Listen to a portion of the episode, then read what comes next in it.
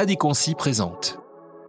Pour être honnête, je pense que j'avais un peu sous-estimé aussi la difficulté, les difficultés qui m'attendaient. C'est qu'à posteriori que je me suis rendu compte du chemin parcouru, euh, puisque je suis vraiment partie de zéro. euh, J'étais toute seule, donc notamment à Toronto quand euh, j'ai ouvert les bureaux. On opère déjà dans 40 pays, puisqu'en fait on est une plateforme dématérialisée. C'est quelque chose sur lequel j'ai beaucoup mis l'accent, de pouvoir créer une culture d'entreprise, qui est peut-être pas forcément la même que celle qui avait été véhiculée au départ, mais pour autant de créer une, culture forte autour de valeurs euh, extrêmement fortes et euh, de le partager très régulièrement avec tous. J'aime beaucoup euh, aussi euh, faire avec mes équipes et donc j'ai plutôt un leadership euh, par l'exemple. C'est la clé aujourd'hui de la, la réussite, elle est vraiment là. Face à face décideur, une émission de la chaîne Les Afters de la Transformation. Un podcast créé et imaginé par Adéquancy, spécialiste du management de transition. Une rencontre inspirante, impactante et immersive. Plongeons dans la vie d'un décideur avec Anthony Baron, CEO d'Adéquancy. Bonjour et bienvenue sur la première de l'émission Face à Face Décideur, une émission de la chaîne des Afters de la Transformation, partagée auprès de plus de 60 000 dirigeants d'entreprise, un podcast créé et imaginé par Adéquancy, société digitale spécialisée dans le management de transition. Fort de 9000 profils inscrits sur sa plateforme en ligne, Adéquancy facilite l'accès à des managers de transition partout en France. Une interview aujourd'hui inspirante, impactante et immersive. Constance Névoret, bonjour et bienvenue. Bonjour, merci de m'accueillir. C'est un plaisir effectivement de t'accueillir pour ce premier numéro et tu es la directrice générale de Little Big Connection. Absolument. Donc dans cette interview, on va revenir sur les éléments de ton parcours, échanger sur la transformation de Little Big Connection, partager avec nos auditeurs ta vision du future of work et également aborder les engagements portés par la société et le groupe au niveau RSE et développement durable. Plongeons tout de suite dans la vie d'un décideur ou plutôt d'une décideuse. Donc c'est une vraie intrapreneuse à succès que nous avons sur le plateau aujourd'hui. Jeune trentenaire, maman de deux enfants, tu es diplômée de l'ESCP Europe en 2013. Et après avoir participé au lancement de quelques startups, tu traverses la Manche en 2013 justement pour rejoindre Amaris à Londres, un groupe de conseil spécialisé dans les technologies pour gérer la branche conseil en économie de la santé. Et quelques mois plus tard, c'est l'Atlantique que tu traverses pour créer le bureau d'Amaris à Montréal, suivi de Toronto et New York et piloter donc la région Amérique du Nord avec 200 personnes au total. On est en 2014, au moment où on te propose justement le bureau de Montréal. Comment tu vis cette proposition par le CEO du groupe Amaris, aujourd'hui renommé Mantou, Olivier Brouran?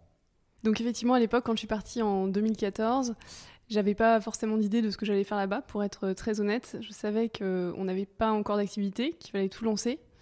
Et euh, j'ai commencé donc à Montréal, dans le marché, donc sur un marché en économie de la santé, accès au marché, dans le secteur pharmaceutique. Et assez rapidement, en fait, je me suis rendu compte que le marché est essentiellement à Toronto. Donc c'est pour ça que j'ai proposé de partir à Toronto quelques mois plus tard pour aller ouvrir les bureaux de, Toronto. Et donc à l'époque, euh, comment j'ai pris cette proposition? Très honnêtement, j'avais pas vraiment d'idée de ce que j'allais faire. Euh, pour être honnête, je pense que j'avais un peu sous-estimé aussi les difficultés qui m'attendaient. C'est qu'à posteriori que je me suis rendu compte du chemin parcouru. Euh, puisque je suis vraiment partie de zéro. Euh, J'étais toute seule, donc notamment à Toronto quand euh, j'ai ouvert les bureaux. Et il a fallu tout construire. Donc aller chercher les clients, recruter des personnes pour nous rejoindre. À l'époque, sur un marché que je ne connaissais absolument pas. Donc j'ai dû aller convaincre euh, des Ontariens euh, de rejoindre l'aventure dans une entreprise française qui à l'époque euh, donc était toute petite au Canada. Et les premiers collaborateurs, c'était quel type de fonction que, que tu as recruté C'était sur des fonctions, donc des personnes qui avaient des diplômes en économie de la santé, euh, des pharmaciens, des hum, statisticiens. Et donc eux allaient euh, réaliser des projets pour nos clients dans le secteur pharmaceutique. Et à ce moment-là, tu faisais tout, donc développement commercial, marketing, le back-office, etc. Absolument. J'allais même acheter des ordinateurs euh, au coin de, des bureaux pour, euh, pour les personnes qui nous rejoignaient. Très bien, excellent. Et donc tu passes 7 ans en Amérique du Nord, globalement. 8 ans, Huit ans. effectivement. Voilà, et la direction du groupe euh, Mantou donc, euh, fait l'acquisition de Little Big Connection en 2015. Et on te propose d'en prendre la direction générale, alors que le groupe est en plein développement. Et là, on est en 2019. Effectivement, donc c'était fin 2019, début 2020, euh, que j'ai eu la proposition de reprendre la direction de Little Big Connection. Donc ça, ça s'est fait évidemment donc pas du jour au lendemain. Donc en 2000 entre 2014 et euh, euh, de 2014 et 2019, il s'est passé pas mal de choses au Canada. Et moi, en fait, mon aventure a été euh, propulsée par euh, le succès du Canada. Puisque en étant arrivée dans les toutes premières, bah, naturellement, j'ai fait grandir les activités, mais j'ai aussi grandi avec. Et donc, c'est comme ça que j'avais déjà eu l'opportunité en Amérique du Nord de pouvoir voir plusieurs phases d'activité euh, de pouvoir accompagner l'entreprise à se transformer en passant euh, de 0 à 30, puis de 30 à 50, et enfin euh, jusqu'à à peu près 200 personnes. Et parce que les, 200 personnes, par rapport au groupe à l'époque, c'était voilà, quelle proportion représentait l'Amérique du Nord? Alors, bonne question. Je me souviens plus exactement combien on était en 2019, puisque bah, Mantou a une forte, très très forte croissance comme Little Big Connection. Et donc, euh, j'avoue qu'en 2019, je sais plus exactement, mais on, s'est lancé quand même plusieurs années après l'Europe, donc je dirais que c'est quand même des tailles difficilement euh, comparables. En tout cas, on était sur des tendances de croissance qui étaient les mêmes que celles qu'on avait eues à l'époque en Europe. Et euh, la situation et le contexte de Little Big Connection quand on prend la direction générale en, 2019, c'est quoi? Alors, c'est justement un changement, à nouveau, un, un nouveau un changement d'échelle. On était en train de passer de la phase de start-up à scale-up. On avait, quand j'en ai repris la direction, 60, euh, 70 personnes. Aujourd'hui, on a 300 personnes dans les équipes. On était dans une phase où, jusqu'à présent, il y avait euh, eu beaucoup de, décisions qui étaient prises un peu euh, à l'instinct, très peu de gouvernance qui avait été mise en place, très peu de process. Et donc moi, j'arrivais, on avait besoin de, quelqu'un pour reprendre la direction et nous faire, faire passer Little Connection de la phase de start-up à scale-up, nous aider à nous professionnaliser, mettre en place une vraie gouvernance, une vraie équipe de direction, euh, des process, des outils pour avoir des fondations solides pour la suite. Et la gouvernance, c'est combien de temps pour la structurer? Alors je dirais que j'ai presque fini, ça, fait 2-3 ans que je suis sur le sujet, donc évidemment c'est un sujet qui est en, évolution euh, perpétuelle. Je pense qu'on finit jamais vraiment euh, de se questionner et de se transformer, puisqu'en fait Aujourd'hui, on a une taille qui est encore une taille euh, complètement différente de celle qu'on avait il y a trois ans. Euh, donc euh, voilà, c'est encore un sujet qui, doit évoluer en permanence. Et aujourd'hui, donc Little Big Connection, quel est le chiffre d'affaires, les effectifs, la présence globale? On a atteint donc fin 2022 300 millions d'euros de chiffre d'affaires. On vise encore une croissance de 50% pour 2023, donc on vise de finir à 450 millions. Et on est parti déjà sur une très très bonne tendance pour ce début d'année. Super. Et on a euh, donc 300 personnes dans nos équipes. Et à nouveau, euh, on vise aussi une croissance d'effectifs à, peu près de 50%, donc on devrait finir l'année avec 450 personnes. D'accord. Et ça partout dans le monde Alors oui, effectivement, donc on a hum, des bureaux dans 18 pays. Par contre, on opère déjà dans 40 pays, puisqu'en fait, on est une plateforme dématérialisée. Donc on est capable d'accompagner nos clients partout à l'international. Euh, donc en l'occurrence, on travaille avec eux dans 40 pays y compris des pays dans, lesquels on n'a pas de bureau, comme euh, le Japon ou, euh, ou, la Chine. Pour une société qui grossit très vite, euh, souvent les retours des collaborateurs, c'est de dire bah, finalement l'entreprise que j'ai connue il y a un mm. an n'est plus la même aujourd'hui et ne sera sans doute plus la même demain. Mm. comment c'est vécu par les équipes de Little Big Connection? Absolument, je pense que c'est une, ça a été probablement moi un de mes vrais enjeux quand je suis arrivée. Euh, j'avais euh, beaucoup de personnes qui étaient très attachées à cette euh, culture d'entreprise très familiale et petite. Et moi, j'incarnais un peu la personne qui arrivait en disant on était dans l'hypercroissance il fallait mettre en place, exactement, il fallait mettre en place une nouvelle organisation. Et, donc, ça a été très honnêtement un, des enjeux auxquels j'ai pu faire face. Par rapport à ça, je pense qu'un élément qui est absolument clé, c'est de faire en sorte que, même si on, on est extrêmement ambitieux, qu'on va très très vite, qu'on a euh, donc une, croissance très forte chaque année, euh, c'est quand même super important. Euh, c'est quelque chose sur lequel j'ai beaucoup mis l'accent, de pouvoir créer une culture d'entreprise qui est peut-être pas forcément, en tout cas de pouvoir renforcer une culture d'entreprise, qui est peut-être pas forcément la même que celle qui avait été véhiculée au départ, mais pour autant de créer une, culture forte autour de valeurs extrêmement fortes et de le partager très régulièrement avec tous. Et justement, c'est quoi les valeurs aujourd'hui de Little Connection? Alors on en a trois, qui sont Trust, Openness et performance, qui fait top, l'acronyme top. Trust dans le sens où donc la confiance c'est quelque chose qui est absolument clé euh, dans l'entreprise, à la fois euh, la confiance que nous on va donner à des personnes qui nous rejoignent et qu'on veut faire évoluer chez nous, euh, à qui on va donner les clés pour pouvoir être en réussite sur leur poste.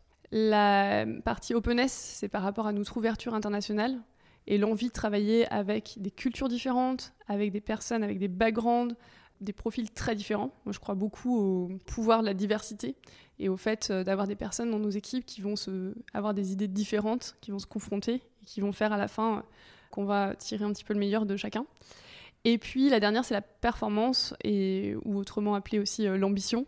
Une ambition très forte, et on, ne s'en cache pas. On vise de devenir le leader du Total Workforce Management à horizon 2025 euh, avec un milliard euh, d'euros de chiffre d'affaires.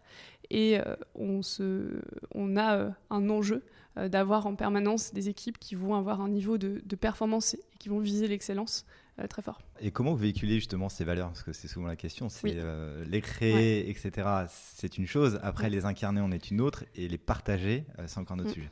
Alors on a mis en place différents types de rituels au fur et à mesure du temps. Il y en a un qui était déjà présent euh, avant que j'arrive et qu'on a continué et qu'on a même renforcé, dont on a renforcé l'animation, qui s'appelle le Shared Time, qu'on a tous les lundis. On se rencontre 30 euh, minutes tous les lundis et on partage euh, des informations, les informations de l'entreprise, donc à la fois liées par exemple comme la vision, la mission, c'est toujours des éléments qui sont je pense importants à à préciser et à clarifier auprès de tout le monde, d'autant plus qu'on a beaucoup de nouveaux arrivants, donc euh, pour nous c'est important de, les répéter. Et puis, dans ces share time, on fait aussi en sorte de pouvoir mettre en lumière des personnes ou des projets euh, qui, par euh, leur réussite, auraient incarné justement ces valeurs. Donc, on a par exemple une chronique qui s'appelle From Scratch, où on met en avant des personnes qui ont eu des, attitudes, des comportements d'intrapreneurs au sein de Little Big Connection et qu'on a envie de valoriser et qui deviennent un petit peu euh, des rôles modèles pour d'autres euh, qui arrivent à s'en inspirer. Donc ça c'est un exemple, le Share Time. Et après on a mis en place aussi ce qu'on appelle les Virtual Summits où on organise des événements deux fois dans l'année, donc une fois au mois de décembre et une fois au mois de juin, avec euh, des événements online pendant toute une semaine et qui se terminent aussi par des événements en présentiel dans les bureaux dans lesquels on est. Et on a euh, dans ces, mm, au cours de cette semaine-là euh, trois types en principe mm, d'événements online qui caractérisent, qui reflètent en fait nos trois valeurs. Donc on a souvent des interventions aussi externes avec des keynotes euh, de, présentateurs externes. Et donc, ça illustre ces différentes valeurs. D'accord. Et tout ça donc pour animer les 300 collaborateurs aujourd'hui de Little Big Connection. Donc, 150 recrutements prévus sur l'année 2023. Euh, euh, c'est quoi les profils Alors, on a beaucoup de profils tech. Donc à la fois des profils engineering qui vont travailler donc sur le développement de notre plateforme, des profils aussi produits, donc des product managers, des product owners, et puis, on a également des profils donc plutôt euh, business, plutôt sales, euh, qui vont être en charge du développement de la vente de notre plateforme. Et des profils enfin de customer success ou customer support, qui vont accompagner nos clients euh, tout au long de leur expérience utilisateur. Et donc, Little Big Connection, aujourd'hui, ce sont deux offres. Est-ce que tu peux nous en parler un petit peu plus, Constance? Absolument. Donc notre mission, en fait, c'est de pouvoir créer un lien direct et transparent entre les grosses entreprises, donc nos clients, et tous leurs partenaires externes, quelle que soit leur taille, afin qu'ils puissent faire équipe plus facilement que jamais. Comment euh, concrètement est-ce que ça se, traduit? On a effectivement deux offres. On est une plateforme SaaS qui permet à nos clients de gérer, de piloter toutes leurs prestations externes, euh, donc sur une seule plateforme. Et on est également une marketplace qui permet à nos clients de se connecter avec euh, des experts, donc une communauté de 400 000 experts. 400 000 experts partout dans le monde, j'imagine Partout dans le monde, effectivement. D'accord. Et, les profils des experts, des 400 000 personnes euh, qui sont inscrites sur euh, la place de marché, c'est quoi? Alors initialement, c'était plutôt en IT et en digital. Et puis progressivement, puisque euh, les métiers, la plupart des métiers se sont aussi tournés vers de plus en plus indépendants dans d'autres types aussi de, métiers. Et on a de plus en plus maintenant d'ingénieurs, donc au-delà de l'IT du digital, des profils aussi en marketing, euh, des profils euh, aussi en développement durable. Donc on commence à avoir une diversification assez forte des métiers présents sur la plateforme. Alors, donc le métier des freelances globalement se développe. Est-ce qu'il y a des, des, développements plus spécifiques sur certaines zones géographiques ou c'est euh, globalement les 18 pays où il y a les bureaux et les 40 pays dans lesquels vous êtes présents qui se développent de façon homogène? Alors je distinguerais deux choses. Je dirais qu'en termes de marché, euh, les États-Unis sont évidemment en avance, euh, comme beaucoup des, sur beaucoup des tendances du futur du marché, euh, par rapport à l'Europe. venir, effectivement. Pour mm. autant, de notre côté, on a commencé sur le marché français. Donc le marché qui s'est développé le plus rapidement a été, pour notre part, le marché français. Et Italy Connection est toujours son siège localisé en France Son siège est localisé en France appartenant à une entreprise suisse. Suisse, d'accord. Quelques chiffres également euh, sur l'année 2022 en termes de nombre de missions, euh, sur les durées aussi des mm. missions pour euh, les indépendants qui nous écoutent et qui souhaiteraient rejoindre Little Connection? Donc on a eu 60 000 missions sur la plateforme en 2022 avec des missions qui sont en, principe des missions de durée moyenne de 13 mois. Donc on a des missions plutôt longues. Et euh, on travaille essentiellement avec des très grands groupes. Donc on travaille aujourd'hui avec 75% du CAC 40 euh, dans le cas de la France. Et dans les autres pays dans lesquels on s'est implanté, on travaille également avec des grands groupes euh, internationaux. D'accord.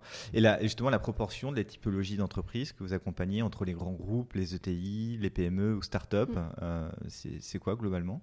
Alors on travaille historiquement plutôt essentiellement avec des grands groupes euh, pour une bonne raison qui a été en fait euh, plutôt une contrainte au démarrage de nos développements, c'est que on est euh, indépendant, donc on appartient à un groupe qui s'appelle Mantou et donc on a été auto-financé. On avait donc la contrainte, contrairement à beaucoup de nos concurrents, de devoir investir sur des actions qui allaient nous aider à avoir un ROI rapide. Donc naturellement, on s'est tourné plutôt vers des actions commerciales et on a tout de suite cherché à aller voir des très gros clients pour les aider à avoir, avec Little Connection, un point de contact unique vers une communauté de talents étendue.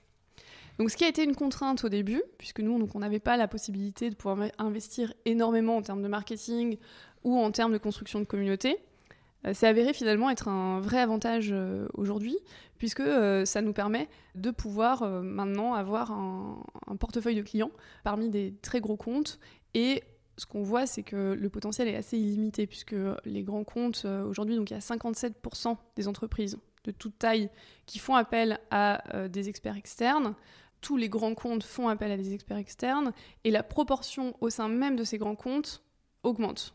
On a une augmentation de 32% euh, post-Covid de l'externalisation des compétences. Euh, et, c'est une tendance qui va continuer à accélérer. Ça veut dire qu'au sein même de ces comptes, pour nous, le potentiel, il est déjà énorme. Et, comment, comment tu expliques globalement cette demande croissante, euh, plus 32% quand même, euh, chez, chez les clients? Je vois une double, il y a une double tendance finalement. Il y a d'un côté le fait qu'ils font face à une raréfication et une pénurie des compétences très fortes, notamment sur des métiers d'innovation, sur des métiers qui sont à la pointe de sujets de transformation digitale, par exemple. Et donc, euh, n'étant pas capable de, trouver euh, des personnes à recruter pour rejoindre leurs équipes, ils vont euh, se tourner vers des experts externes pour faire face à cette, cette pénurie. Donc ça, c'est le premier élément. Et le deuxième élément, c'est évidemment un changement générationnel. De plus en plus de personnes des nouvelles générations ont envie d'avoir plus de flexibilité, plus d'autonomie, ne veulent pas forcément avoir une carrière classique dans un grand groupe et préfèrent devenir indépendants.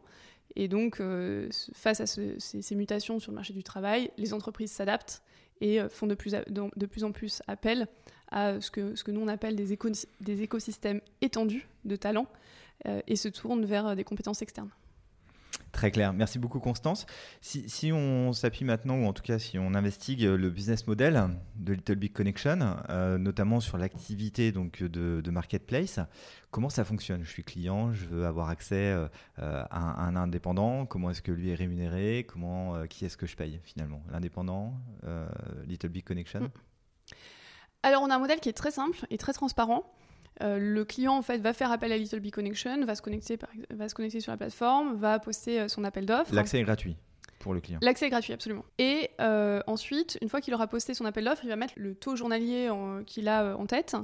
De l'autre côté, les prestataires vont pouvoir répondre à des appels d'offres en voyant à la fois donc, ce que le, client est prêt à payer et puis donc le taux que Little Connection va prendre. Et ensuite, eux vont répondre avec euh, leur euh, propre euh, taux.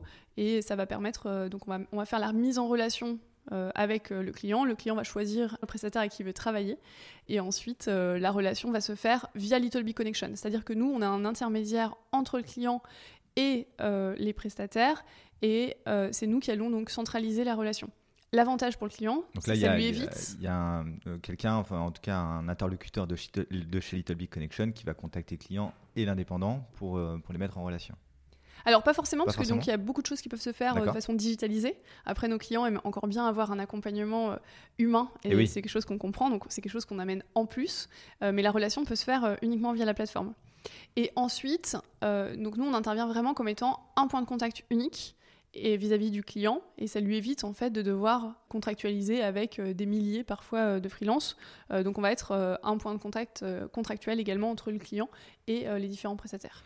Et dans les personnes qui répondent à un appel d'offres d'un client, ça peut être les indépendants eux-mêmes ou des intermédiaires type cabinet de conseil ou ESN pour le coup? Absolument. On a les deux types de catégories, puisque nous, notre vision des choses, c'est de se dire que euh, le marché euh, demain ne va pas être uniquement fait d'indépendants, qu'au contraire, on a aussi besoin de sociétés de conseil euh, qui vont pouvoir amener une solution parfois clé en main et que les clients auront besoin des deux typologies d'accompagnement et de partenaires. Donc à la fois freelance, mais aussi des, petites sociétés de conseil. Maintenant, si on aborde le sujet de la plateforme Rise, donc qui est la plateforme SaaS qui a développé Little Big Connection, globalement, à qui elle s'adresse, comment elle fonctionne également?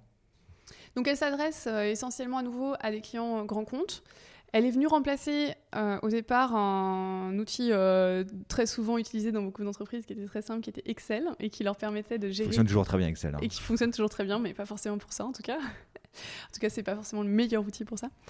Et donc, la plupart du temps, donc il y a une dizaine d'années, les clients n'avaient absolument pas de solution pour gérer leurs prestations externes. Et donc, euh, notre plateforme Rise leur permet aujourd'hui de pouvoir centraliser, de pouvoir piloter toutes leurs prestations externes dans un seul logiciel. Depuis l'émission d'un appel d'offres qu'ils vont envoyer donc à tous leurs prestataires euh, référencés, en passant par la contractualisation euh, et jusqu'au paiement de leurs fournisseurs. Et puis, ça leur permet également d'avoir énormément d'informations pour piloter, d'avoir des dashboards de reporting qui leur permettent de pouvoir mieux gérer leurs prestations externes et gérer également, donc j'imagine, l'outil à leurs euh, outils de gestion, de comptabilité. Absolument. Euh. Effectivement, on a très souvent des interfaçages avec euh, leurs autres logiciels et donc ça, ça leur permet d'avoir une solution complètement intégrée à leur système d'information. On parle, ou en tout cas, on a commencé à parler de la fonction de CFO, de Chief Freelance Officer mm. dans les organisations. Est-ce que ce sont des interlocuteurs que vous avez aussi croisés ou rencontrés, peut-être pas forcément en mm. France ou en Europe, mais par exemple aux États-Unis? Alors euh, oui, un peu effectivement. Euh, moi, je crois plutôt à une autre tendance qui est de dire en fait que plutôt que de créer en fait une nouvelle catégorie, euh, les chief freelance officers, l'impératif est plutôt d'arriver à réaliser le fait que les freelances et les externes prennent une place de plus en plus importante dans l'entreprise et que finalement les gérer à part, c'est un peu se priver d'une bonne partie des compétences. Et un des enjeux aujourd'hui, c'est ce qu'on voit aux États-Unis depuis euh, quelques années, c'est plutôt d'arriver à lier les freelances et les externes à la fonction euh, cœur de la gestion des compétences de l'entreprise, qui est la fonction RH. Euh, donc c'est plutôt ce qu'on qu'on voit aujourd'hui. Alors les CFO, les CFO, Chief Freelance Officer, sont souvent rattachés au, DRH aujourd'hui.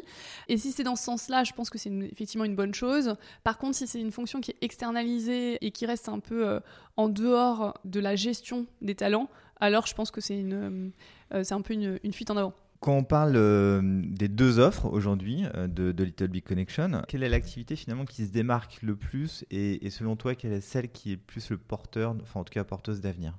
Alors les deux sont assez complémentaires chez nous. Pour plusieurs raisons, c'est que souvent les entreprises qui ont un enjeu de gestion et de pilotage de leurs prestations externes peuvent être amenées aussi à avoir besoin euh, d'une communauté élargie, et donc ce que la marketplace leur permet. Aujourd'hui, finalement, euh, de, façon euh, très transparente, la partie Rise, donc notre vendor management system, pour le coup, c'est on est dans un marché qui est beaucoup moins éclaté que les marketplaces. Les marketplaces, il y en a finalement qui se créent absolument tous les jours. Donc on a une valeur ajoutée qui est vraiment très très forte vis-à-vis des clients. C'est extrêmement difficile de monter de, développer en fait un vendor management system. On voit notre avantage concurrentiel sur le marché. Donc c'est un marché qui en volume, en valeur absolue, est plus petit, mais qui par contre, euh, sur lequel on peut aller chercher en fait une part de marché qui est très importante euh, par rapport à euh, notre marketplace où pour le coup le marché est extrêmement large, mais on a beaucoup plus de concurrence également.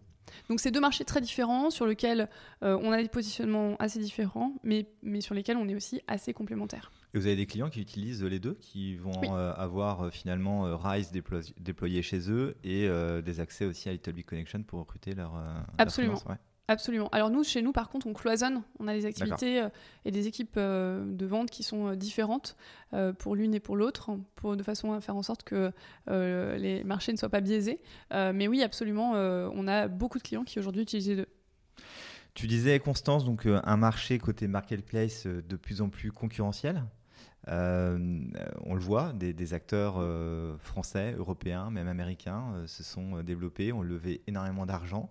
Est-ce que c'est un marché pour toi qui va continuer à s'atomiser? Est-ce que c'est un marché qui va au contraire plutôt mm. se concentrer? Et puis, quelle va être la place finalement de Little Big Connection dans cet univers? Alors euh, effectivement, on voit encore des marketplaces qui se lancent euh, vraiment euh, très fréquemment.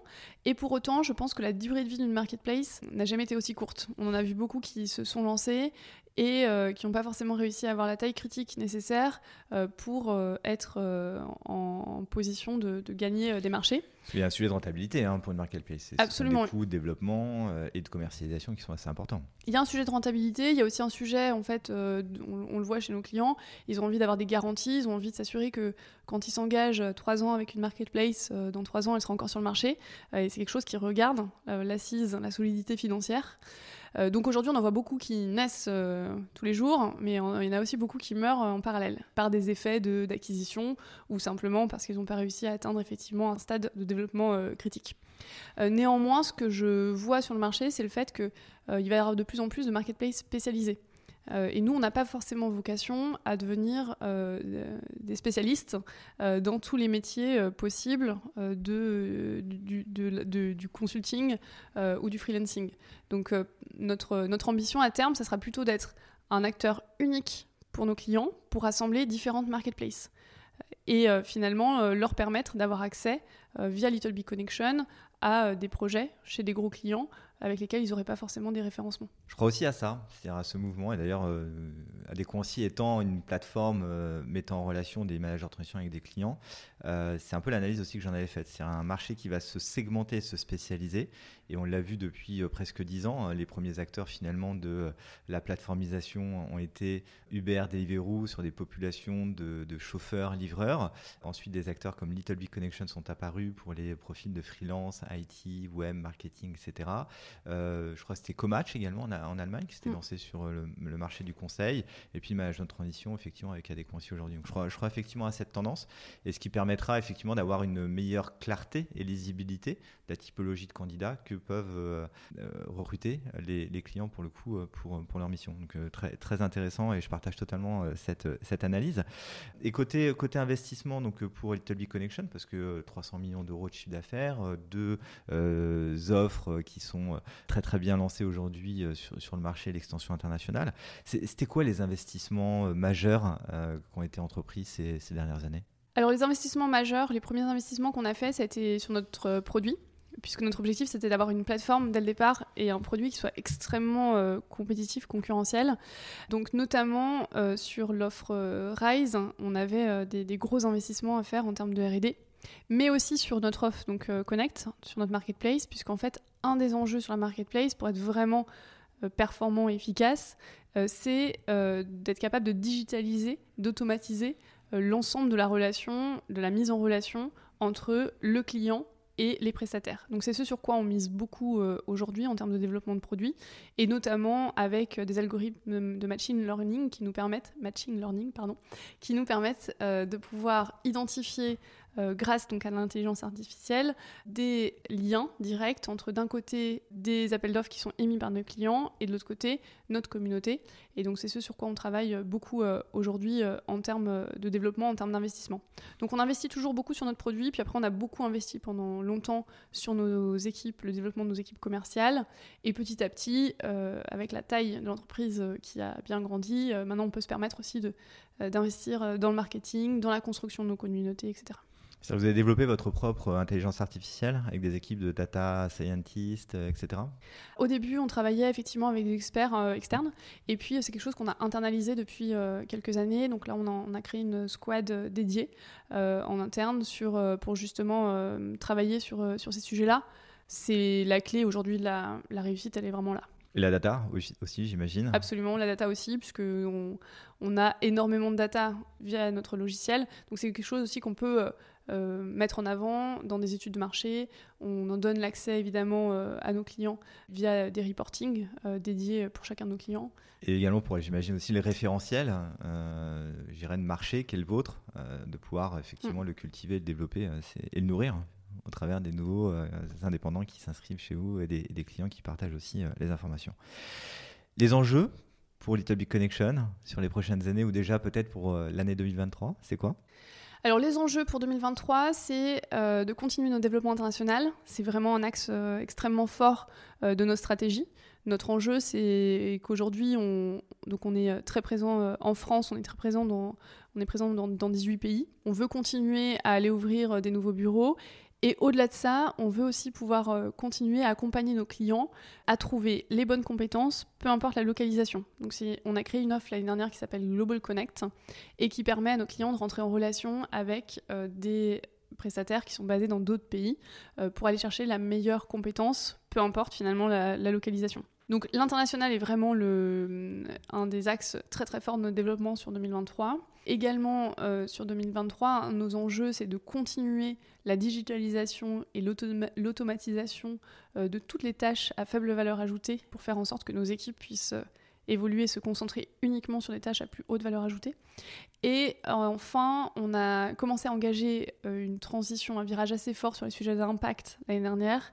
Et donc, sur 2023, on continue l'accélération dans cette voie-là. C'est dans l'air du temps et en même temps, j'imagine que c'est aussi un, un, format qui permet d'être attractif pour les collaborateurs, de fidéliser aussi les collaborateurs que vous avez au sein de, de l'organisation. On parle aussi de plus en plus de matching euh, sur euh, le domaine du recrutement des indépendants. Euh, c'est quelque chose dans lequel tu crois pour le coup, parce que là l'idée c'est de mettre effectivement une interface plutôt non humaine entre un recrutement et un recruteur et des candidats. Comment tu perçois cette, cette évolution? C'est ce sur quoi on, travaille depuis quelques années. Donc, on a développé donc des algorithmes de machine learning et donc des algorithmes de matching qui nous permettent euh, de pouvoir, pour l'instant, pour l'interne, euh, récupérer en fait les informations des appels d'offres de nos clients pour euh, les matcher avec des profils dans notre communauté. Et donc nous, pour l'instant, ça nous permet, on, l'utilise pour nous en interne pour l'instant, on ne l'a pas encore déployé pour nos clients, mais notre objectif à terme, ça serait de faire en sorte que nos clients puissent avoir directement via nos algorithmes accès à des profils qui euh, matchent euh, leurs euh, appels d'offres et qui passent même pas forcément par l'intervention de quelqu'un chez Little Connection. Donc ça, ça c'est effectivement quelque chose sur lequel on travaille et plus on aura en fait une communauté élargie et plus ça nous permettra d'être performant efficace pour trouver le bon expert au bon moment, au bon endroit. Euh, ce qui est quelque chose euh, qui, mm, au vu de la multiplication des profils de freelance, euh, commence à être de plus en plus difficile. Donc pour moi, c'est effectivement enfin, la clé de la réussite. Absolument. Alors après, il y a un sujet quand même sur le matching, c'est, ce sont les soft skills, c'est-à-dire les, compétences liées à la personnalité mm. des, candidats. Comment est-ce que vous intégrez cette mm. difficulté, si je peux parler ainsi? Effectivement, donc pour l'instant, c'est quelque chose que nous, on évalue de façon humaine via des entretiens directement, et quelque chose qui est absolument critique euh, dans l'évolution euh, dans l'entreprise et, la capacité à travailler avec euh, les collaborateurs dans l'entreprise. moi, je suis assez. alors là, c'est quelque chose pour lequel, sur lequel on ne travaille pas encore aujourd'hui, mais je suis quand même assez persuadée que petit à petit, on va arriver. Il y en existe déjà, des tests, ils valent ce qu'ils valent, mais on va arriver à trouver aussi des solutions qui vont nous permettre euh, de façon un peu plus, euh, un peu plus facile, un peu plus euh, automatisée, digitalisée, d'identifier la partie soft skills des candidats. Un vrai défi, je pense, pour toutes, toutes, les plateformes qui veulent voilà, développer cette fonctionnalité de, matching. Alors, Little Connection, on l'a retenu, une croissance forte, une croissance à venir également, ou 1 milliard d'euros de chiffre d'affaires en, en, 2025. Est-ce qu'il y aura des croissances externes, des opérations de build-up pour la société? C'est quelque chose qu'on regarde, effectivement. On a plusieurs axes euh, de, quand on, regarde des croissances, euh, pour des croissances externes. Donc évidemment, euh, l'aspect international, c'est un axe de développement fort. Donc on est ouvert effectivement à se rapprocher de d'autres acteurs à l'international. mais l'angle produit est également quelque chose qu'on regarde de façon assez importante, puisque notre ambition, c'est donc de devenir le leader du Total Workforce Management. Et donc on, regarde aujourd'hui des solutions qui peuvent être complémentaires de la nôtre pour faire en sorte de venir compléter euh, nos forces euh, d'un point de vue plateforme, d'un point de vue produit un groupe qui évolue comme celui-ci, enfin qu'une entreprise comme Little Big Connection, nécessite aussi, j'imagine, dans euh, son management des qualités de, leadership. Quelles sont celles que toi, spécifiquement, tu incarnes aujourd'hui? Quelque chose qui pour moi est extrêmement important, c'est euh, la, ça va avec finalement la valeur de confiance dont je parlais tout à l'heure. Je crois beaucoup euh, à la participation, je crois beaucoup à l'ownership partagé avec les équipes. Donc moi, ce que j'essaie d'incarner, c'est euh, le fait de donner à mes équipes un cap, de leur donner une direction et des objectifs, et ensuite, au sein de cette direction et ces objectifs-là, leur faire confiance pour aller euh, chercher euh, des façons peut-être différentes de les atteindre, de celles euh, auxquelles moi j'aurais pensé. Et donc voilà, cette dimension d'ownership partagé avec les équipes, c'est quelque chose auquel je crois beaucoup et que j'essaie d'incarner au quotidien. Et puis je pense que je suis quelqu'un qui j'aime beaucoup aussi faire avec mes équipes et donc je plutôt un leadership par l'exemple qui me permet en fait d'embarquer les équipes dans l'aventure vers une aventure commune. Et c'est euh, un style de management et de leadership que tu retrouves aussi dans euh, euh, les membres du comité de direction, dans le management intermédiaire de Big Connection? Alors je dirais que dans les équipes de direction de Little Big Connection, on est assez différents. Donc c'est aussi une de mes fiertés pour le coup d'être capable d'aller chercher des profils complètement différents. Dans l'ensemble, effectivement, oui, ce sont des valeurs qui sont partagées. Euh, après, on a aussi des personnes avec des profils euh, vraiment euh, très différents les uns des autres, avec des backgrounds, des cultures très différentes. Et c'est ce qui, je pense, aussi nous permet d'aller chercher une certaine forme d'harmonie, avec des personnes qui, au contraire, seront beaucoup plus orientées vers le détail et qui connaîtront un, peu plus les opérations en profondeur. C'est le cas, par exemple, de notre CEO, Jean-Rémy Jaconneau, avec lequel je pense qu'on forme un, bon binôme parce que justement, on est très complémentaires et, d'autres personnes qui euh, sont très tournées euh, plutôt euh, people first, qui vont mettre les équipes la dimension humaine, l'animation des équipes en avant. Et donc voilà, on a, on a une vraie, vraie harmonie, je dirais, et complémentarité au sein du comité de direction. Et comité de direction aujourd'hui, c'est combien de personnes? Ils sont localisés où? Alors, on a six personnes dans le comité exécutif. Je suis assez fière de du fait qu'on est à parité sur le comité exécutif et comité euh, de direction. Donc trois, trois femmes, trois hommes. Exactement. Et euh, localisé donc en France et au Canada. Et pour le comité euh, de direction, on est 13 aujourd'hui et localisé aussi en France et au Canada. Indépendance, autonomie ont été globalement, je pense, les, une des clés de succès de Italy Connection. Malgré tout, vous appartenez à un groupe, Mantou. Euh, quel est le support aujourd'hui du, groupe euh, par rapport à la société? Alors on a du support à plusieurs niveaux. Euh, le premier, je dirais que c'est grâce aux toutes les infrastructures et la présence internationale de Mantou. si demain on veut ouvrir un bureau avec Little Big Connection à l'autre bout du monde, disons par exemple en, en, Malaisie aux Philippines, on est capable de le faire parce qu'on a déjà sur place une connaissance du marché, une infrastructure, des bureaux. Et donc tout ça nous permet en fait vraiment euh, de pouvoir accélérer notre expansion internationale. Et c'est un vrai atout par rapport à nos concurrents aujourd'hui. Pour moi, c'est l'élément euh, numéro un, la capacité à pouvoir euh, capitaliser sur le savoir et la compétence qui a été acquise par Mantou depuis maintenant 15 ans.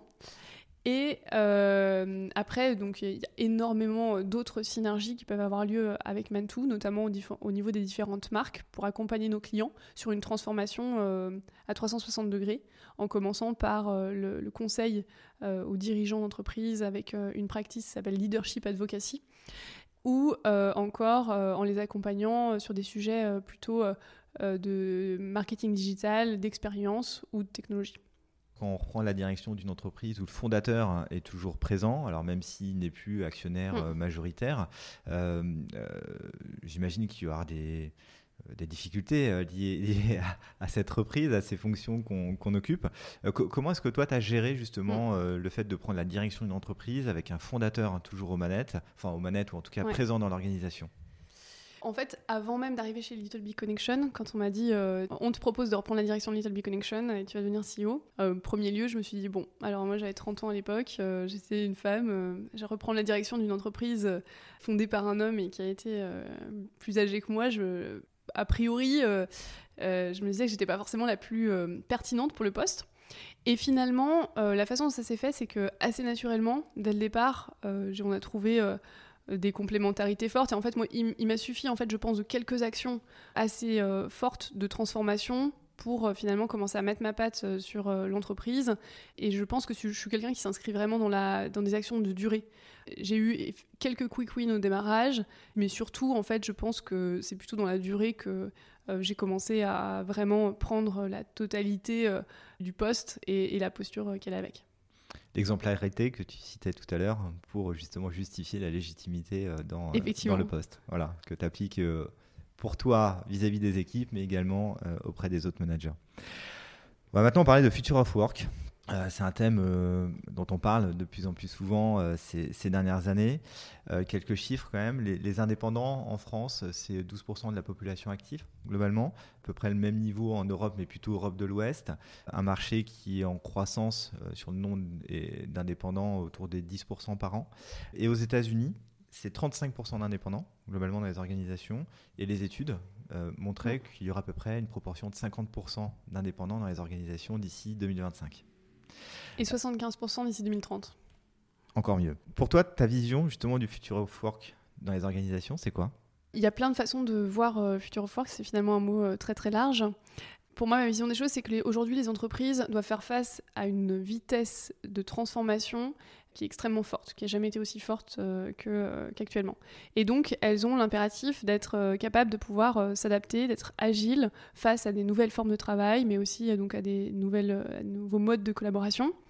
Un des gros enjeux de l'entreprise quand on parle aujourd'hui de futur du travail, c'est évidemment lié à des questions d'appétence des nouvelles générations, à la vision que les nouvelles générations ont du monde du travail et face à des enjeux, de, à des, envies de flexibilisation, des enjeux d'autonomie qu'ont les nouvelles générations, les entreprises doivent se transformer pour être capables de leur proposer un cadre de travail qui corresponde à leurs aspirations. Et comment expliquer qu'en Europe, euh, et notamment en France, on, soit encore sur des niveaux qu'on peut juger faibles euh, par rapport justement au modèle euh, américain? Alors je ne sais pas forcément si euh, le modèle américain est toujours celui euh, vers lequel on doit tendre, parce que je pense qu'il a aussi, euh, par certains aspects, ses limites. Ce qui est certain, c'est que finalement, aux États-Unis, on est déjà arrivé dans une deuxième forme, une nouvelle forme en fait de gestion des talents dans l'entreprise, et en fait, le talent va primer sur le type de contrat. Dans beaucoup d'entreprises aujourd'hui aux États-Unis, peu importe finalement si la personne est employée salariée ou si elle est freelance, ce qui va primer, c'est avant tout la question de la compétence que de toute façon, euh, les personnes, qu'elles soient salariées ou freelance, ont euh, une durée et une moyenne de, vie dans l'entreprise qui est extrêmement courte, euh, beaucoup plus courte qu'avant. donc l'impératif pour les entreprises, c'est d'être capable d'identifier les bons talents, les bonnes compétences pour réaliser un projet à un instant T et être capable ensuite euh, de proposer euh, à cette personne-là de, faire ensuite un autre projet qui va peut-être lui permettre de pouvoir gagner une nouvelle compétence, de faire de l'upskilling ou du, reskilling en fonction des, besoins, des enjeux de l'entreprise. Parce que c'est vrai pour les indépendants, un des freins, ou en tout cas quand je suis salarié et que je souhaite me lancer en, indépendant, euh, un des freins qu'on a vu souvent, c'était finalement la couverture euh, chômage, c'est-à-dire euh, bah, l'intermission, comment est-ce que je la gère, l'accès à, de, l'emprunt. On a eu l'occasion euh, d'accueillir sur, les, sur la chaîne des acteurs de la transformation l'Union des indépendants, en fait, et qui partageait également la même, la même vision. Comment est-ce qu'aujourd'hui, des acteurs comme Little Big Connection peuvent justement aider, accompagner ces indépendants dans le fait d'apporter une certaine sécurité, même si ce n'est pas forcément le, le, modèle, mais qui répond quand même à, à la euh, à des demandes euh, de la part de salariés qui souhaitent passer en indépendant et, euh, puis de pouvoir pérenniser finalement cette, cette activité.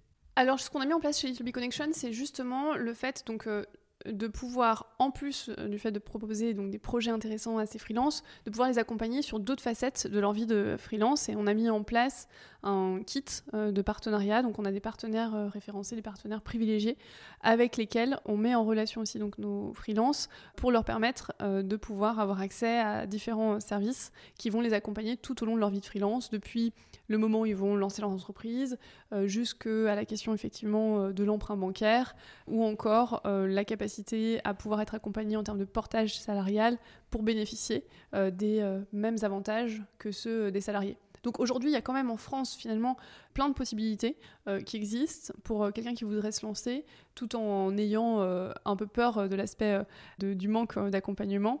donc il y a voilà, toute une panoplie de, de possibilités qui s'offrent à eux aujourd'hui. On en a parlé de, nouveaux acteurs qui rentrent sur le marché, euh, une tendance à la plateformisation, euh, notamment dans l'univers des, indépendants, des levées de fonds importantes et la rentabilité dans tout ça. C'est un sujet. Alors effectivement, je pense qu'on en a beaucoup parlé dans le cadre de la French Tech euh, l'année dernière, et pas uniquement d'ailleurs en France, mais aussi à l'international. beaucoup d'entreprises de la tech qui avaient fait des grosses levées de fonds, qui se sont retrouvées dans un contexte un peu plus difficile, où c'était beaucoup plus difficile de lever des fonds l'année dernière, et qui avaient des gros niveaux de dépenses engagés, et des systèmes et des modes de fonctionnement, des modèles économiques pas du tout rentables. Euh, nous, face à ça, bah, c'est vrai qu'on a un modèle qui est complètement différent.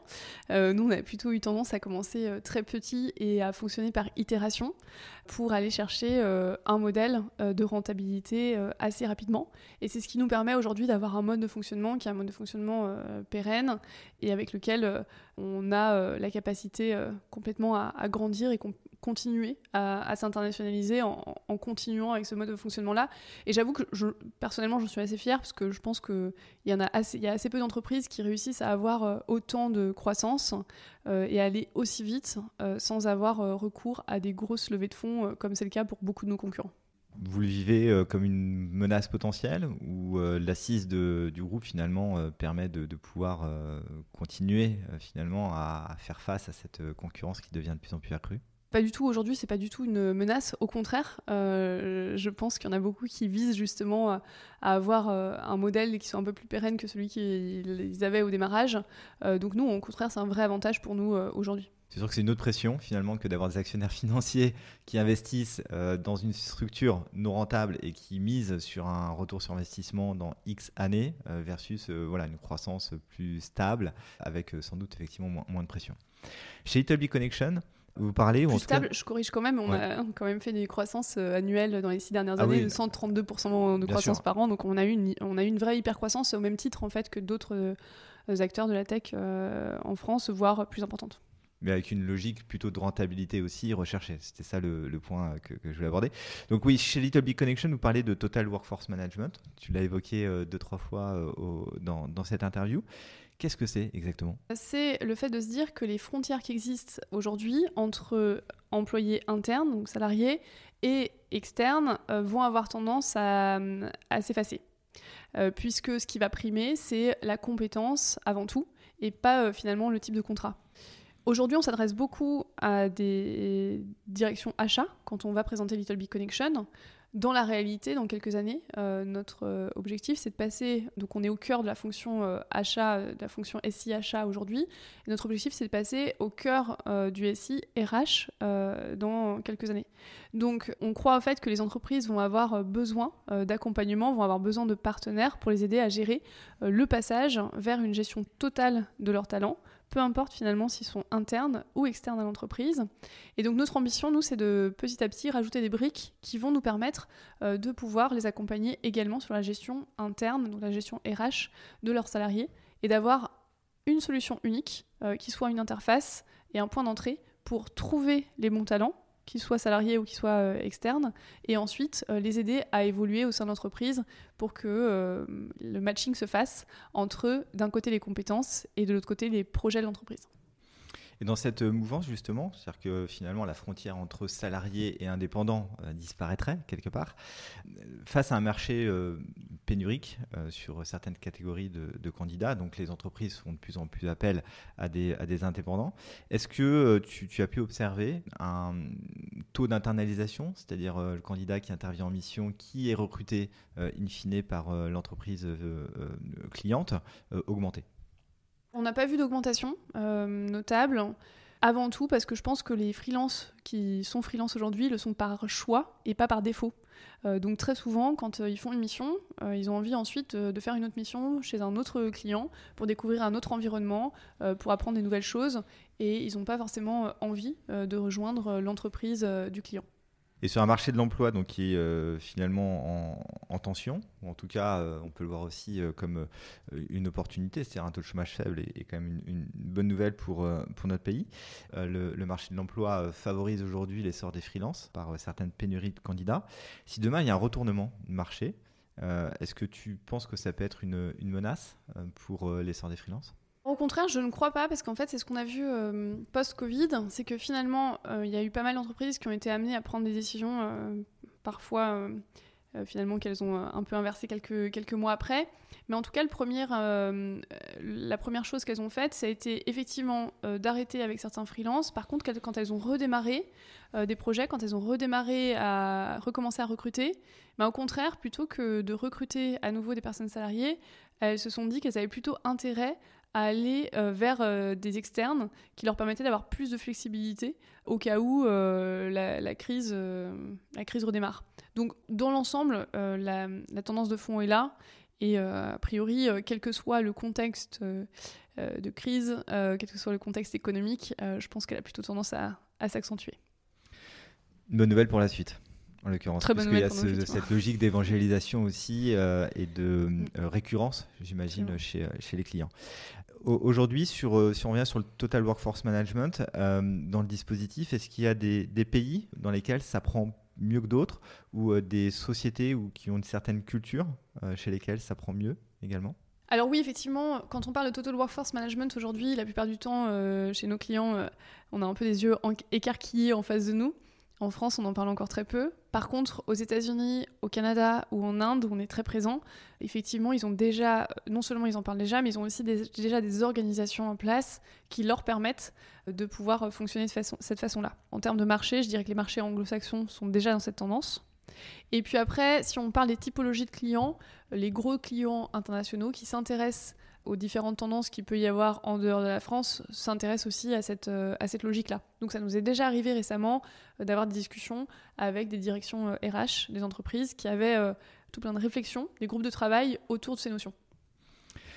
Tout à l'heure, quand tu as parlé des enjeux de Little Big Connection, il y avait un sujet autour de l'impact de la RSE. C'est quoi les engagements de Little Big Connection aujourd'hui sur les sujets du climat, de l'environnement, de la responsabilité, de la diversité également dans l'entreprise?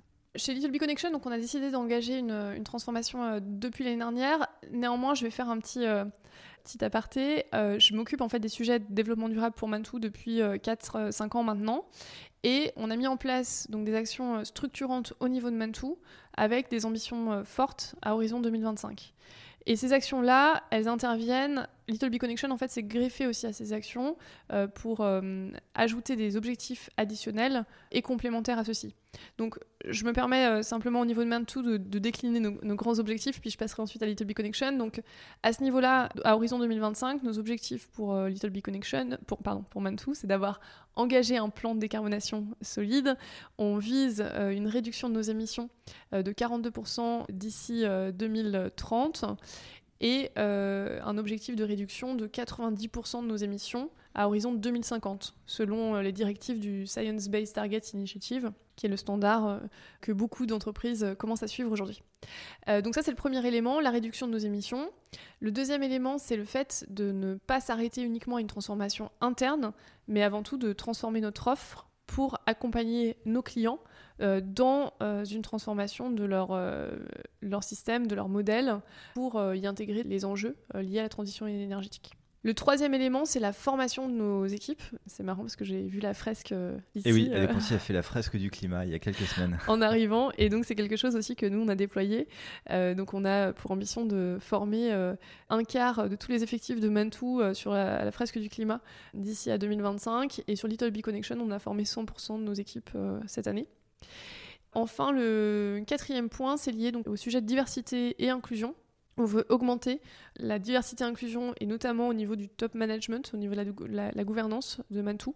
Donc on vise 40% euh, de femmes dans le comité euh, de direction, comité exécutif et les directeurs, toute population confondue, de Mantou à horizon 2025. Et euh, on a également fixé des indicateurs liés à la hum, différence, diversité culturelle pour s'assurer qu'on a dans les bureaux en dehors de la France une diversité culturelle forte dans les instances de direction. Et sur euh, justement les émissions de CO2, euh, Mantou est, un groupe euh, de conseil. Donc, où est-ce que vous allez chercher les potentielles économies ou en tout cas réduction de, CO2, puisqu'il n'y a pas mm. d'activité industrielle en tant que telle, tel qu'on peut l'imaginer Alors, il n'y a pas d'activité industrielle en tant que telle. Néanmoins, on a, on a quand même un bilan carbone qui est quand même fait chaque année et qui est composé de plusieurs choses. On a des émissions qu'on considère être des émissions donc directes avec ce qu'on mesure dans notre scope 1, notre scope 2 puis après, on a les émissions indirectes qui sont liées donc à notre scope 3 euh, et qui là sont plus importantes effectivement et qui sont euh, plutôt euh, liées à des activités de commuting, donc des personnes qui viennent au bureau, donc la mobilité en fait des personnes chez nous qui se déplacent pour venir au bureau. On a des actions qu'on mène pour tous nos scopes, scope 1, 2, 3. Dans notre scope direct, il va y avoir aussi le fait d'avoir nos bureaux avec la consommation d'électricité, d'énergie. Et finalement, le fait de faire un choix d'un bureau qui corresponde à des normes élevées en termes d'éco-responsabilité, ça a un impact fort en fait sur notre bilan carbone. Il n'y a finalement pas de petite économie, il n'y a pas de, sujet anecdotique. il y a aussi la question des voyages qui représente quelque chose aussi quand même assez important dans notre empreinte carbone, donc sur lequel on a mis en place une politique pour essayer de prendre le train avant tout, essayer de les limiter, etc. 19 degrés et col roulé, donc chez Little Connection pour l'hiver. J'en suis la preuve. Et sur la partie client, justement, comment impacter mm. les clients sur, sur ces sujets-là? Est-ce que également eux sont demandeurs dans le choix des, des, partenaires mm. d'avoir des engagements portés vers l'environnement et le climat? Absolument. Et donc là, effectivement, c'est là où je vais faire le lien avec Little Big Connection. Alors, au sein de Mantou, on n'a évidemment pas que Little Big Connection et les mm. autres marques se sont aussi mises à transformer leur activité. Mais plus particulièrement, donc au sein de Little Big Connection, ce qu'on a, c'est quand même qu'on a une force qui est assez incroyable, assez puissante, entre d'un côté énormément de grands groupes et de l'autre côté une vaste communauté de talents. Quand on a 60 000 missions euh, en cours, on se dit que pour 250 clients, on se dit qu'a priori, si on veut aider nos clients à engager une vraie transformation sur ces sujets-là, euh, bah, c'est plus facile pour nous de le faire que pour d'autres acteurs. Donc ce qu'on a décidé de mettre en place, c'est qu'on a recruté quelqu'un de spécialisé sur ces sujets, euh, Jonas Guyot, qui est arrivé en tant que directeur Sustainability l'année dernière, et qui a construit une communauté d'experts liés au développement durable, euh, et avec lesquels on va connecter nos clients pour les aider à enclencher cette transformation. Bien souvent, les clients sont très demandeurs d'être accompagnés, mais ils savent pas du tout par quoi commencer, par qui être accompagné, quelle démarche prioriser. Et donc, c'est ce sur quoi nous, on va les, on va les aider. Demain, présidente de la République, quelle serait ta première mesure en faveur du climat et de l'environnement? Quelle question? Alors, probablement qu'une des difficultés, un des écueils qu'il y a pu euh, y avoir avec euh, le gouvernement qui a été nommé, c'est quand même que les personnes qui ont été nommées n'avaient pas forcément de, formation euh, en la matière. Donc, je pense que ma première mesure, ce serait de me dire que je ne suis pas scientifique, je n'ai pas a priori écrit le GIEC, donc j'irais probablement me tourner vers des personnes qui sont extrêmement compétentes à la matière, et je pense qu'on en voit beaucoup qui prennent la parole sur ces sujets, que ce soit évidemment Jean-Marc Jancovici ou plein d'autres, et je composerais probablement un groupe avec des experts pour réfléchir de façon scientifique et solide sur ces sujets. Jean-Marc Jancovici, il y a déjà un certain nombre de propositions euh, à travers sa BD Le Monde sans fin. On y retrouve euh, plusieurs euh, propositions, préconisations. Donc ça ne demande qu'à être repris en tout cas ou exécuté. Effectivement, puis il y a eu aussi le Shift Project qui a écrit un livre avec une synthèse des recommandations que le Shift Project pourrait faire pour des décideurs qui donne un bon plan d'action sur le sujet. Handicap et freelance, c'est compatible? Absolument. Alors c'est effectivement c'est un autre point sur lequel on a beaucoup travaillé cette année, c'est de se dire en fait c'est pas uniquement euh, engager une transformation euh, sociale et environnementale, c'est pas uniquement connecter nos clients avec euh, un réseau d'experts en la matière, mais c'est aussi dans la typologie des personnes qui vont répondre à nos appels d'offres d'essayer de mettre en avant des personnes qui peuvent être issues, enfin qui peuvent être en situation de handicap. Aujourd'hui, on a beaucoup de clients qui ont envie de favoriser euh, l'inclusion euh, au sein de leur entreprise, mais qui ont un peu du mal à voir comment le faire, et notamment à identifier qui est en situation de handicap ou pas. Donc ce qu'on a décidé de mettre en place, c'est qu'on a mis en place une, un, tag, une catégorie dans la plateforme qui permet à nos clients qui ont envie de travailler justement avec des personnes euh, en situation de handicap, de pouvoir les identifier plus facilement et de pouvoir privilégier ces personnes-là avant les autres. Ça, c'est une super idée, effectivement. Au moins, ça permet. Euh, voilà, non, mais c'est vrai d'avoir un accès euh, direct euh, et puis de favoriser, encore une fois, l'inclusion dans, dans, les organisations. Oui, il y a un sujet aussi que je voulais évoquer, c'est le, mécénat de compétences. Est-ce que c'est quelque chose qui est, qui est développé aujourd'hui chez Little Big Connection ou la, la, relation à des associations qui vont rechercher du temps ou du bénévolat dans les entreprises? Ça, c'est quelque chose que nous, on propose en interne chez nous. pendant longtemps, on a eu plate des plateformes en fait, sur lesquelles on pouvait on avait des associations proposaient donc à nos équipes de pouvoir faire du volontariat pour euh, ces associations. Donc euh, personnellement, j'ai fait pas mal de volontariat pour certaines associations comme euh, Force Femmes qui accompagnait des femmes en situation de réinsertion. Et en fait, on a vu que post-Covid, ça marchait plus tellement parce qu'en fait, c'était des actions souvent individuelles. Et donc, nos équipes allaient individuellement faire du bénévolat pour une association ou une autre. Et en réalité, elles avaient plutôt envie de se retrouver et de pouvoir, en même temps qu'elles faisaient euh, du volontariat, du bénévolat pour une association, en faire un événement de cohésion.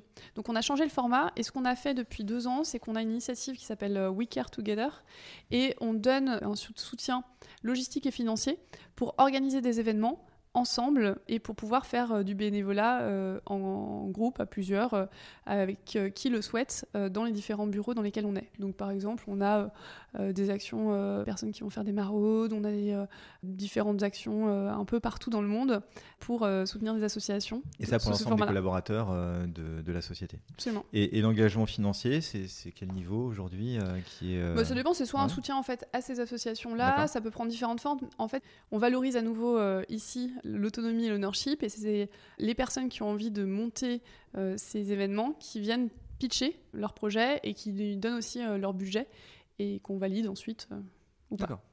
Constance, sur tes passions au niveau, cette fois-ci plus, plus, personnel, je crois que tu aimes beaucoup ce qui est lié à l'outdoor pour le coup. Absolument. voilà, quel, quel sport justement tu, tu pratiques? Alors j'ai vécu donc 8 ans au Canada, donc naturellement euh, tous les sports euh, d'hiver qui me manquent euh, terriblement en France, même si j'en fais encore un peu. Mais donc au Canada, je faisais beaucoup de, ski de fond, de skating, de patin, etc.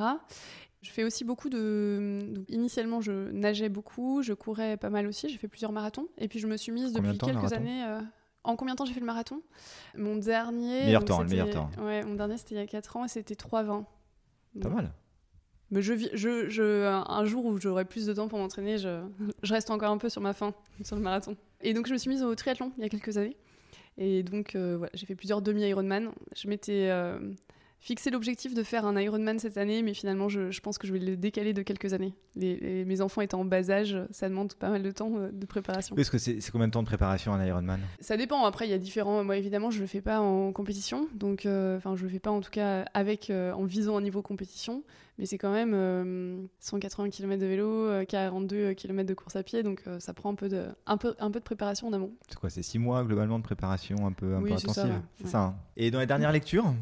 Petit roman, livre euh, Oui, alors je lis, en fait, je lis beaucoup de livres très différents. Euh, j'aime bien me confronter à différentes idées, différents types de livres. Donc, je lis beaucoup d'essais de, sociologie, d'économie, euh, des sujets aussi liés au développement durable. Mais donc là, le dernier que je suis en train de lire, par contre, c'est plutôt c'est un roman et c'est Le Mage du Kremlin qui, était, qui a eu le prix de l'Académie française l'année dernière, qui offre en fait une perspective assez intéressante, qui nous plonge un peu en Russie et qui, dans la perspective, enfin dans le contexte actuel, offre un peu une mise en perspective de la, de la Russie.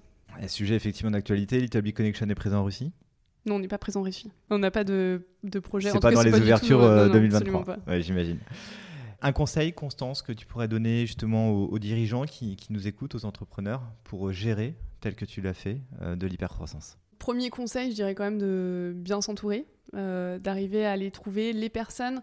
Moi, je dirais qu'un de mes enjeux, ça a été de trouver à la fois les personnes qui avaient le bon niveau de compétences, qui en même temps était capable de commencer assez petit parfois, et pour autant qui allait avoir euh, l'envie et le potentiel pour nous accompagner sur la suite.